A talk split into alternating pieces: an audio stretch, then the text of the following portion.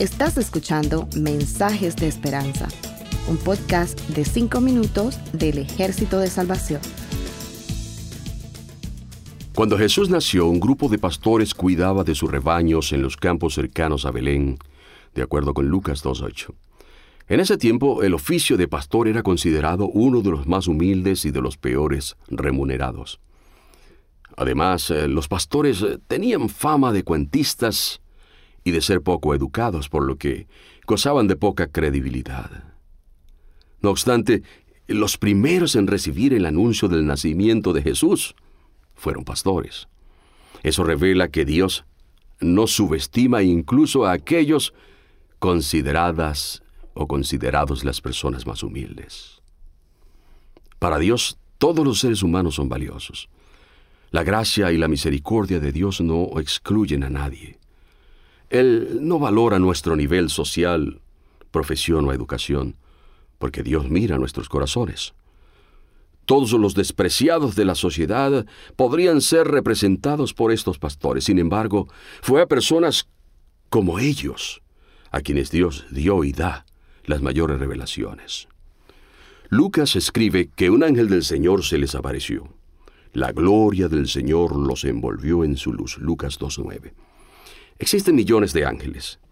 Cuando Juan recibió la revelación y escuchó la voz de muchos ángeles, el número de ellos era millares de millares y millones de millones, de acuerdo con Apocalipsis 5.11.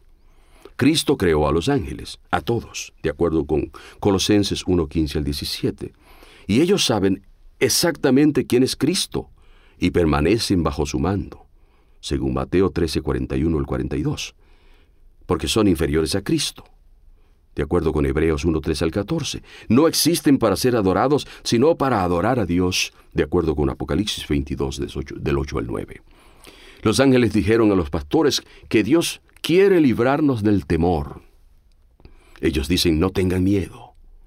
Miren que les traigo buenas noticias que serán motivo de mucha alegría. Lucas 2.10.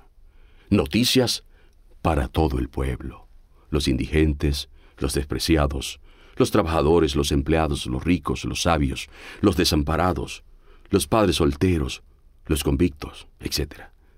Pero Dios tiene mucho más para revelar a su pueblo. El apóstol Pablo indica que ningún ojo ha visto, ningún oído ha escuchado, ninguna mente humana ha concebido lo que Dios ha preparado para quienes lo aman. ¿Por qué los ángeles adoran a Dios? Cuando se dio el anuncio del nacimiento de Jesús, de repente apareció una multitud de ángeles del cielo que alababan a Dios y decían, Gloria a Dios en las alturas, y en la tierra paz a los hombres que gozan de su buena voluntad, de acuerdo con Lucas 2, 13 al 14. Pero ¿por qué los ángeles alaban? Alaban porque ellos saben que Cristo es Dios encarnado ellos adoran porque fueron enviados a proclamar la mayor revelación que Dios ha dado jamás. Adoran, no solo por lo que significa para la humanidad, sino también para toda la creación que ha de ser liberada de la corrupción que la esclaviza para así alcanzar la gloriosa libertad de los hijos de Dios, de acuerdo con Romanos 8:21. Los ángeles adoran porque conocen todos los detalles de la redención de Cristo, el nacimiento, la vida, la muerte, la resurrección y la ascensión. Adoran porque han sido testigos de algo que, no pueden experimentar, y es la gracia y el perdón de Dios. Ellos adoran porque saben que la victoria de Cristo es la victoria de Dios. Adoran cuando alguien entiende lo que ya ellos saben acerca de su venida al mundo. ¿Entiendes el valor eterno de la revelación que Dios nos ha dado a través de Jesús? ¿Has tomado conciencia de cuánto vales tú para Dios y de cuánto Él te ama? ¿Tienes miedo del futuro? Aparte de Dios, ¿adoras a alguien más? ¿Adoras a Dios por lo que ya ha hecho y preparado para ti? Adora a Dios, porque Él es digno. los ángeles lo saben.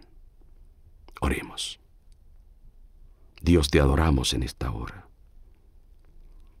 Te adoramos por toda tu creación, por todo lo que has hecho. Pero más que todo, te adoramos por la persona que eres, por tus atributos, por tu poder, por tu autoridad, por todo lo que sabes, por todo lo que puedes, por lo que haces a nuestro favor.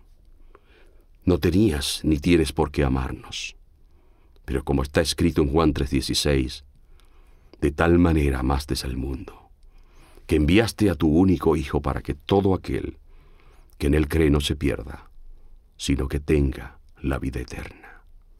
Por eso también te adoramos, por Jesucristo, en quien te pedimos todas las cosas. Amén. Gracias por escucharnos. Para conocer más sobre nuestros programas, por favor visita salvationarmysoundcast.org. Dios te bendiga.